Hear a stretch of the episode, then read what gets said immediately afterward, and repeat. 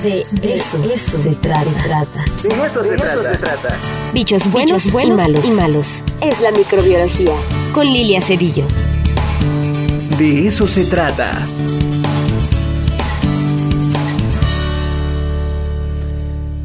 Iniciamos la semana siempre con nuestra queridísima doctora Lili Cedillo para hablar sobre bichos buenos y malos. Querida Lili, ¿cómo estás? Muy buenos días. Hola Ricardo, hola a todos los que nos ven y nos escuchan a, través de TV WAP y Radio WAP. Y bueno, empezamos una semana con muchos ánimos. Afortunadamente, pues, pues siguen bajos los, los casos y eso nos, nos anima, nos motiva y, y sobre todo nos alerta de que debemos seguir cuidándonos. O sea, eso no se nos debe olvidar. Pero hoy vamos a hablar de un tema que se llama enfermedades emergentes, en particular enfermedades infecciosas emergentes. ¿Y eh, por qué surge este tema? Porque derivado de, algunas conferencias me han hecho una pregunta donde dice que cuál va a ser la siguiente pandemia o, o si vendrán otras pandemias.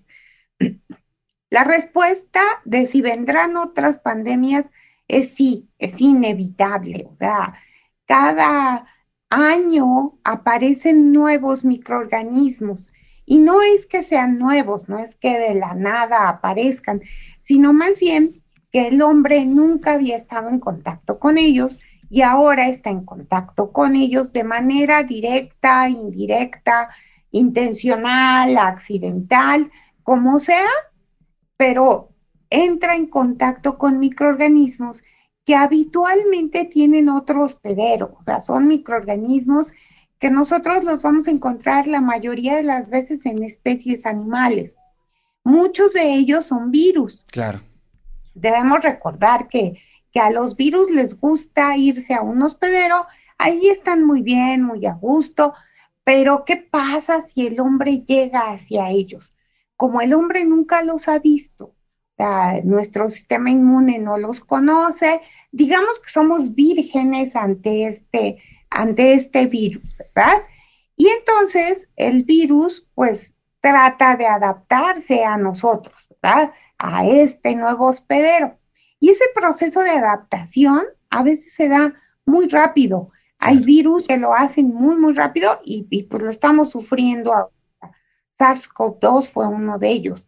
O sea, entró en contacto con el hombre, se, se adaptó, mejor dicho, a replicarse en él, pero el paso más importante es que el hombre se lo transmita a otro humano. Y ese paso hay virus que nunca lo dan, pueden pasar décadas y jamás lo harán pero hay otros que lo hacen rapidito, ¿no? Y SARS-CoV-2 nos salió de este grupo.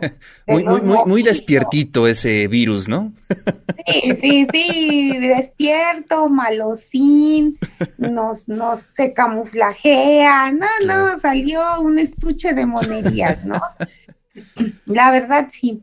O sea, no pensábamos que, que, que fuera así, sobre todo porque sus parientes, los alfa coronavirus, son bien portados, o sea, esos son buena onda, esos nos causan un resfriado común y corriente y ya, o sea, la enfermedad de los tres días, tres días para incubarse, tres días para que nos dé un catarro y gripón de aquellos y tres días en que ya estamos como si nada, ¿no?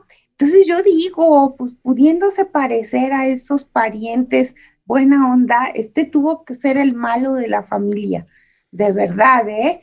Es más, tenía otros dos a los que se debió haber parecido también, SARS y MERS, y tampoco lo hizo, caramba. O sea, esos otros dos nos causaron una pandemia, pero digamos light, o sea, de esas que, que, que pues nada más nos mandan a descansar dos semanitas y ya, se acabó el asunto. Oye, pues vamos a retomar los dichos, Lili. Entonces, hasta en las mejores familias, ¿no? La oveja negra de la familia.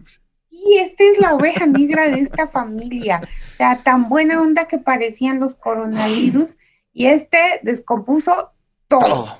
Entonces, así pasa, ¿no? O sea, hay virus que tienen esa capacidad, pero el hombre ha convivido con ellos a lo largo de toda su historia. por eso yo digo, esta pandemia no nos debe doblar. O sea, en, en la naturaleza se ha dado, se va a seguir dando, o sea, eso es inevitable. Pero yo siempre veo de las cosas malas lo bueno. O sea, si este virus hubiera aparecido hace 100 años, otra historia se estaría viviendo, ¿no? O sea, horrible, terrible, catastrófica en todo el mundo. Pero llegó ahora que tenemos una serie de herramientas, primero para diagnosticarlo y después las vacunas para combatirlo. Entonces, afortunadamente apareció ahorita, ¿no? O sea, cuando ya tenemos más herramientas, más elementos con que combatirlo.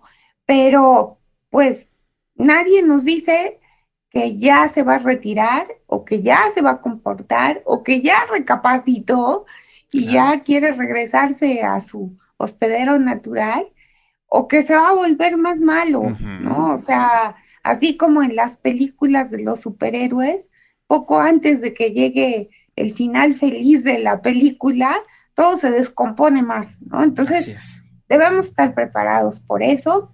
Las enfermedades emergentes de origen infeccioso van a acompañar al hombre hasta el último de sus días, o sea, no van a desaparecer. Al contrario, debemos estar preparados para enfrentarlas y que todas estas experiencias que estamos teniendo, pues nos sirvan para prevenir otras pandemias que pudieran llegar. Entonces, el mensaje de hoy es, no nos queda de otra, esta historia no ha terminado y vamos a seguir cuidándonos. Sí, sí, tienes ahí toda la razón. Y fíjate que por ahí yo leí, creo que un tuit o algo así, pero me llamó mucho la atención y me gustó, además, en donde decía, eh, realmente lo natural, entre comillas, es precisamente la aparición de este tipo de virus, ¿no? Y lo antinatural es ese largo periodo del siglo XX, siglo XXI, en donde, en donde pues, prácticamente no apareció este un virus tan fuerte como el coronavirus. Es decir, como que habíamos perdido perspectiva de estos ciclos que hay en la naturaleza, ¿no, Lili? Efectivamente, o sea, si nosotros hacemos un, un análisis, veremos que la última pandemia fuerte que tuvimos, así devastadora fue la influenza española, que fue a principios de, del siglo XX, ¿no? O sea, realmente pues ya estábamos en el 21, ya nos tocaba, ya, ya, no había. ya no había por dónde más.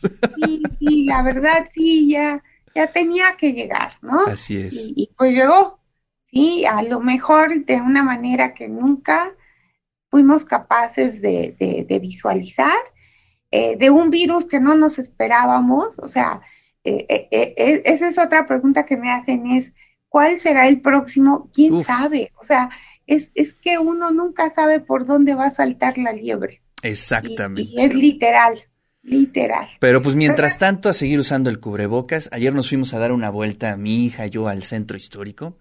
Y en un periodo de unas cinco calles, este, iba contando a todas las personas que iban sin cubrebocas.